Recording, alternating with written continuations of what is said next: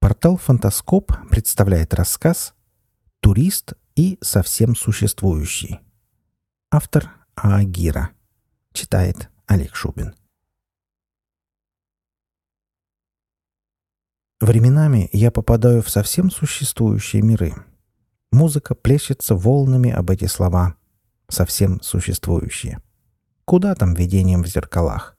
Не сравнятся с такими мирами даже пейзажи из-под закрытых век — фантастические, волшебные, технотронные. Нереальные пространства, придуманные не мной.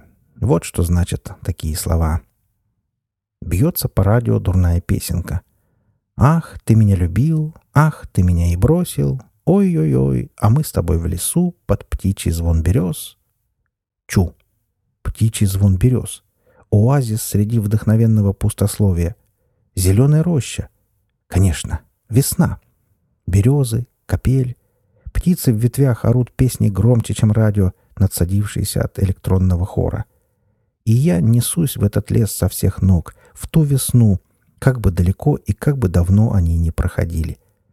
Вот и березы с капелью, и щебет, и мокрые ноги мои по колено в слякоти. Поскорее домой. Бррр. Нет, думаю я, надо безумно любить свою половинку — чтобы ее целовать-целовать, стоя в сыром березняке. А совсем существующий мир продолжает призывно манить в ту весну и в зеленую рощу. Нет, говорю, я туда не пойду. Не раньше, чем высохнет грязь. В какой момент времени я этому научился? Почему за красивыми образами я вижу реальность в ее неприглядстве?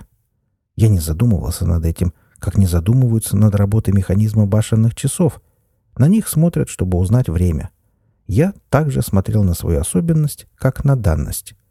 До позавчерашнего путешествия. Вместо получки мне в бухгалтерии преподнесли путевку. Координаты, ключ в два конца, за вашу службу в качестве премии. Ты бездельник и разгильдяй, какого свет не видал. Поэтому, чтобы жалование тебе бесстыдно урезать, мы дарим... Так это переводится. Что ж, они правы. Не помню такого волшебного случая, когда я появлялся в конторе, где состою на жаловании. Смиренно вздохнув о золотых монетках, которые не сумели бы и при огромном желании расквитаться с моими долгами, отпираю двери в ночной и снежный безумный мир. Музыка, музыка, музыка, музыка, музыка. Что-то меня понесло. Музыка проникает в каждый из атомов, искажает формы вещей, обращает снежинки в ноты, людей и дома в музыкальные инструменты. Сдается мне, я и сам здесь летучая скрипка. Я скрипка? Неужто циник может быть ею, плаксивой и романтичной? «А хочешь быть дудкой?» — звенит в одно ухо мотивчик. «А лучше бы барабаном», — дудит он в другое. «Еще чего, барабаном!» Это мой голос перебивает безостановочные аккорды. В горло влетают пучки снежинок, и я запеваю. Стоит харчевня тьма мизгирь на берегах далеких стран. Там повар есть, расползся вширь, вот вам хороший барабан. Девицу знаю, ох и ах, ее краса известна всем. Дудят они на всех углах, чем не дудливый инструмент. А не хотите ли контрабас? Вот уж почтенный господин. Есть кандидат и в этот раз. Знакомый мне министр один. Но, может, нужен вам кларнет? Вертлявый, нервный, как намек. Кандидатуры лучше нет, чем вертопрах и щеголек. Ищите арфу в землях фей, спускайтесь за гитарой в грот. Мне инструмента нет милей, чем сфер и формул ясный ход. С хлопанием крыльев над головой пролетает время, а я все пою. Дернуть, что ли, себя за нос? Я так и делаю, а, не удовлетворившись результатом, щиплю запястье — Барахтуюсь в воздухе, пытаюсь выбраться из музыкальных силков. Вот дурак. Музыка с треском расшибается о мой математический ум. Весь мир вокруг меня замирает, и я слышу, да, слышу ту самую мысль, которую атомы растерянно передают друг через друга. «Что же тебе предложить, приятель?» Поэтичный, совсем существующий, еще не познал наших с ним различий. Он избирает для меня форму в клеточном пространстве, среди белеющих и чернеющих башен, среди королей и ферзей, пешек и трубящих победу слонов. Сдается мне, одна партия завершилась, сейчас готовятся к следующей. По завоеванным территориям ползет карета. Король-победитель благосклонно принимает овации от своих пешек. Ферзь рядом с ним углублен в думы. Далеко ехать. Еще только линия Е. А я где в этой картине? А я конь, впряженный в карету. «Но!» — горлопанит мне офицер, видя, что я стою как вкопанный. Фыркую в ответ. Возмущенно. С душой, которой у меня нет. «Тебе что, кнутом нападать?» «Еще чего нападать?» — отвечаю я, и неважно, что сам от себя слышу ржание. Оно достаточно гармонично звучит для ответа. «Коль скоро твой кнут коснется меня, узнаешь ты партию, где нет коня. Я лягу и буду валяться хмуро, обиженный на целый свет, а ты поскочи через все фигуры, когда и желания нет. Как тебе мой ход конем возниться? Суньтесь-ка в битву в пятнадцатером. Ни вилка, ни шах и ни мат не случится, пока не расшаркаетесь перед конем. Совсем существующий убежден, что и шахматы не по мне. А ведь я пытался внушить ему другое. Я не против быть королем, а еще лучше стать на место того скучающего ферзя в карете, но только не тягловой лошадью. «Что делать?» — чуть ли не плачет бедняга Мир. Ему так хочется угодить невоспитанному туристу и от всей своей разнесчастной богатой души он помещает меня в непонятно какое пространство. Улица, небоскребы, дорожные знаки и пустота. Я и сам, как пустой. В голове у меня киберпанк чистейший, словно мозги электроникой заменили. «Мир», — умоляю я, — «не следует слишком плоско-панельно обо мне думать. Стань вот таким, пожалуйста, стань таким».